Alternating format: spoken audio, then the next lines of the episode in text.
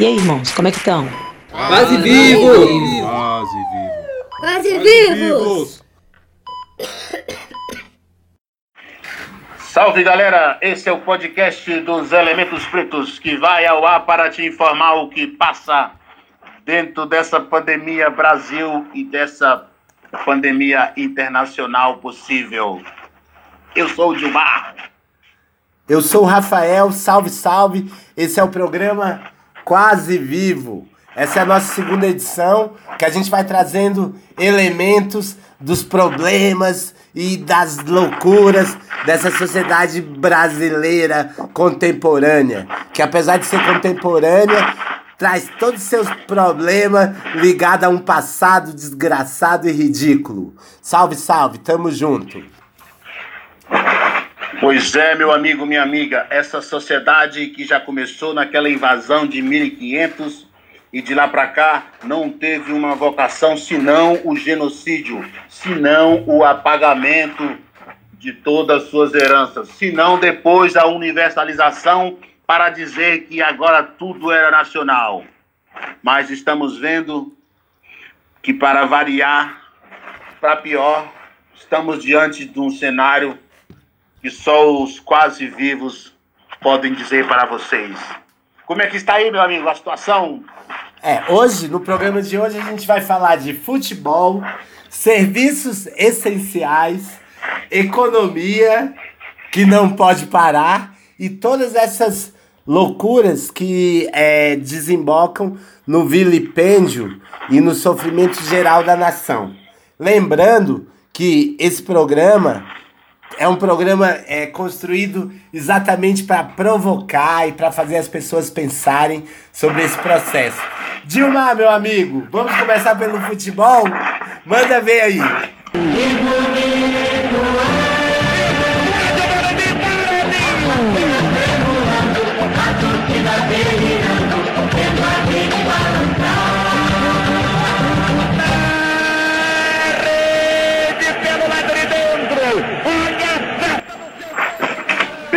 Futebol nos trouxe aquela questão. Quando saiu o protocolo sanitário, fique em casa. O futebol estimularia sair de casa, principalmente no, no pós-jogo, quando aquele seu time de futebol ganha. Você vai ocupar o estádio de futebol, quem que vai entrar? Como é que esses, principalmente esses atletas, eles têm muito dinheiro, os times que têm dinheiro, então faz exame, faz contra-exame, mas mesmo assim teve jogo de futebol que começou em riba da bucha do horário, a metade do time contaminado. Olha que loucura. E isso não era levado nos debates, no pós-jogo. Seria mesmo futebol esse serviço essencial? Porque há muito tempo o futebol não é popular. Os ingressos são caros. Nós não resolvemos o problema da violência no futebol. E agora, na pandemia, eu te pergunto, meu amigo, minha amiga, nossos ouvintes do podcast Quase Vivos, é um serviço essencial futebol? Feijão e arroz e um pouco de farinha e um ovo, uma mistura, não seria o essencial na sua vida? Muito boa essa indagação. Sem contar que, embora o problema pareça ser muito atual, o futebol tem todo aquele arquétipo, aquelas histórias ah, difíceis de engolir, de tragar, de, de um racismo é, construído sobre uma base ah, extremamente podre. Por exemplo, é, ter que pintar jogadores de pó branco para eles é, é, brilharem como jogadores brancos, sendo que os principais, inclusive o principal, é negro, né? E fora isso, ah, existe os vínculos de poder que, que estão é, no centro, que é, por exemplo, a CBF, Confederação Brasileira de Futebol, ou a Federação Paulista de Futebol, ou a Federação Carioca de Futebol, ou as federações quaisquer regionais de futebol, que acham que o futebol não deve parar. E eles fazem isso porque eles são é, parte dessa elite, inclusive com poder para além de um poder é, aceitável, já que é só um entretenimento. No entanto, eles definem, é, ele se elegem e controlam com seu poder a vida do povo. Então é importante falar sobre futebol. E esse futebol, malandro? Por que, que seria essencial? Pois é, esse futebol, eu acho que ele vai tomar esse podcast de hoje todo. Ele vai ser um assunto basilar. Você falou certo. Os times de futebol, quando veta a presença negra e indígena nos gramados, porque os jogadores tinham que alisar bem o cabelo, porque o futebol que nasce na Inglaterra, mas o, o Borogodó, a linha de passe, cruzar a linha de passe, é, evitar a falta no jogador branco, é, é evitar que o negro pare.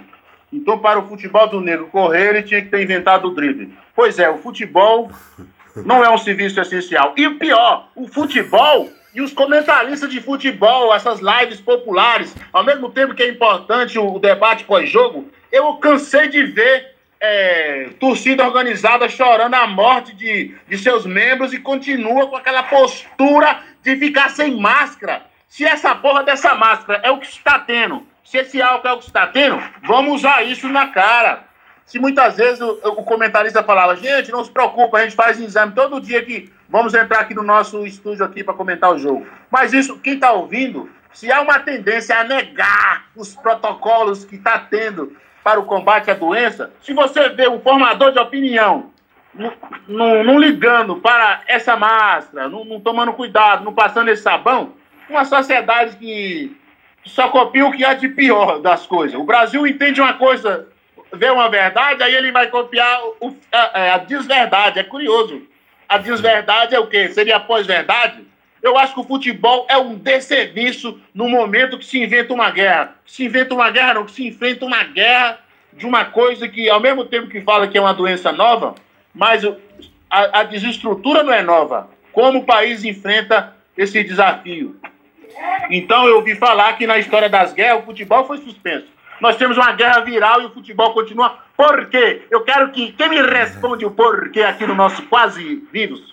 Muito bem, amigos e amigas do nosso podcast Quase Vivo. É, nessa linguagem futebolística a gente só vê problema. Parece que teve uma final ah, de dois times paulistas é, que os é tão estúpido que o, as torcidas se encontraram, se encontraram para brigar e mataram um ou dois justamente porque ao invés de estar tá parado o futebol, estava acontecendo. E como eles não podiam se encontrar no campo, eles foram se encontrar nos botecos ou nas imediações do estádio e às vezes até pior, em distância. O time é lá de São Paulo, eles se encontram aqui no Distrito Federal e vão se matar. O palmeirense contra o corintiano, contra o Santista, contra o São Paulo, contra não sei quem, e os times carioca. Inclusive, o time carioca tem até uma questão interessante, Gilmar, que a gente precisa pensar. É, para começar os jogos, eles se reuniram com o presidente, é, que eu não vou dizer o nome do presidente, que não precisa, todo mundo já sabe.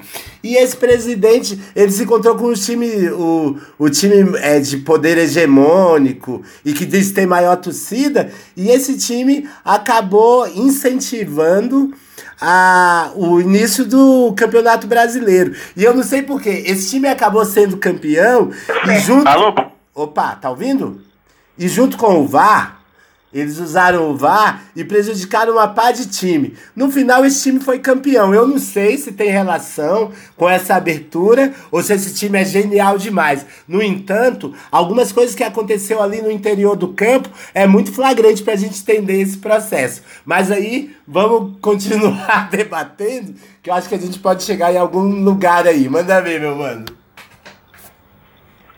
Olha, meu amigo Rafael. Bem, esse futebol começou muito errado. Há indícios, teve flagrante, de que um time principal estava treinando é, escondido das outras equipes enquanto se discutia se o futebol voltaria ou não. Veja bem, há um time também que onde os seus atletas dormiam mal, seus atletas da categoria júnior dormiam mal, atletas competitivos que ganhavam muito prêmio pela, pela equipe esses atletas foram mortos asfixiados. Que discrepância! Um futebol que ganha milhões, paga mal seus torcedores, é um futebol que está na política, é um futebol que está em toda a estrutura, é um futebol. Eu acabo de ter visto um exemplo do, do realidade. Assim, nem tudo que os países fazem é interessante, mas o que se faz de interessante, por que não copiar? A Liga de Futebol Russo, eu fiquei sabendo que propôs a vacinar suas, os seus torcedores para com isso o futebol voltar mais seguro, ou quando no melhor momento. No Brasil, não. O Brasil traga uma, uma, uma herança ingrata. O Brasil tem dificuldade de ver determinadas classes, é onde estão tá as classes populares, é onde como dizia a saudosa Lélia Gonzalez, uma grande socióloga negra aqui, ela diz que nas classes populares, que está o maior contingente de negros, no passado os negros estavam no futebol. Depois o futebol foi tomando várias dimensões e só tem lugar para o negro no joelho destroncado, os chutes violentos, os golpes, os jogos violentos das Copas. Mas de lá para cá o futebol não é mais popular. Bem pensado, eu vi também uma barbaridade, inclusive teve um torcedor que foi jogar dentro do rio aí. E foi num time carioca aí. Eu não vou nem falar nome de time aqui pra não dar problema. Não dá problema no sentido que não dá dinheiro, só dá problema. Pois é, o futebol ele tá dentro dessa necropolítica, né? Vamos, vamos falar logo. Essa necropolítica que não liga para, para pessoas, ela acha que também não pode parar. O futebol compõe essa engrenagem. De... Atração para quem? É a federação de televisão que comanda é, a hora que o futebol deve voltar, porque há um descalabro dentro da gestão e o futebol parece que esse espelho estranho de uma sociedade insensível, né? Para uma, uma tragédia global e, e local, né? Oh, muito boa essa sua observação. E é, dentro dessa política ou dessa necropolítica, os mesmos governantes que defendiam o retorno do futebol, eles defendiam também, pasmem vocês, é, ouvintes do Quase Vivo, a volta das torcidas. Num país em que se morre a. E agora a gente está assim, em número de 3 mil mortes diárias para mais, inclusive com mais de 300 mil mortos. Esse. Esse. É, esse. É, esses governantes debatiam um retorno de volta das torcidas, ou seja, é, sempre referendando é, um debate genocida, um debate ah, de extermínio de, é, de populares e todos eles endossando essa falsa alegria, essa falsa ah, virtuose, o olezinho que o jogador dá, aquele chapéu, aquele pênalti bem batido, como se isso fosse ah, importante enquanto a grande e maciça população está morrendo. E essa mesma, e, esse, e aí esse debate que seria hoje, a gente já apresentou três temas, mas a gente já está quase terminando o nosso podcast e a gente não saiu do futebol. Então, assim, turma, qualquer bandeira, qualquer torcida tem que ter essa consciência, inclusive porque o futebol é um esporte de massa. Eu tenho meu time, não vou revelar no podcast de hoje mas é, essa torcida de massa tem que também buscar essa consciência, essa conscientização para não entrar nesses espaços. E nesse sentido, é importante que a gente é, faça as nossas é, reflexões. Mas também é bom, faltam quase dois minutos, Gilmar. É bom também falar sobre a Federação de Vôlei ou dos outros esportes, porque a Federação de Vôlei é, tentou calar a boca de uma jogadora de vôlei de praia porque ela falou contra o governo local e depois percebeu-se que essa federação de vôlei estava suja até o talo porque ela também está linkada a esses poderes. Então nós temos agora um, um minuto e 30 ou pouco para a gente fazer as nossas considerações finais sobre o podcast de hoje. Dilmar, é contigo. Olha, esse problema de federação é um caso sério no Brasil. A Federação de Vôlei, a Federação de Medicina, vou combinar. Que loucura! Eles deixaram de fazer o que se tem que fazer dentro das suas especialidades para ouvir outras pessoas que não são nada nem na especialidade que elas se propõem a ser. E nesse momento, nosso programa chegando ao final, eu quero agradecer você que ajuda conosco a refletir, porque esse programa é feito de nós para vocês. Alô, meu amigo, minha amiga, essa é mais uma produção, distribuição, elementos pretos. E o futebol, como bem disse o nosso amigo Rafael, como um, uma coisa das massas, da alegria do povo, que há muito tempo a Garrincha era a alegria do povo, mas ele não foi reconhecido. A sua grande a, companheira, é, esqueci o nome da mulher. Elza agora. Soares. Elza, Elza Soares falava. Garrincha ganhou a Copa de 1962, naquele século passado, sozinho, porque Pelé machucou logo depois. E de, até hoje o Brasil não consegue valorizar suas heranças. Beleza. Então está acabando. Aquele abraço, meus muito, amigos. Muito bom, muito obrigado a vocês. Chegamos aí ao final do nosso podcast. E assim, um abraço e um salve aos jogadores, aos treinadores e os torcedores conscientes, porque a gente sabe que existe e nós também adoramos futebol. Até mais, meu povo! E aí, irmãos, como é que estão? Quase vivos! Quase vivos! Quase vivos! Essa é uma produção Elementos Pretos. Apresentação e textos: Rafael dos Santos e Dilmar Durães. Ilustração: Isabel Oliveira. Trabalhos técnicos: Wilton Santos.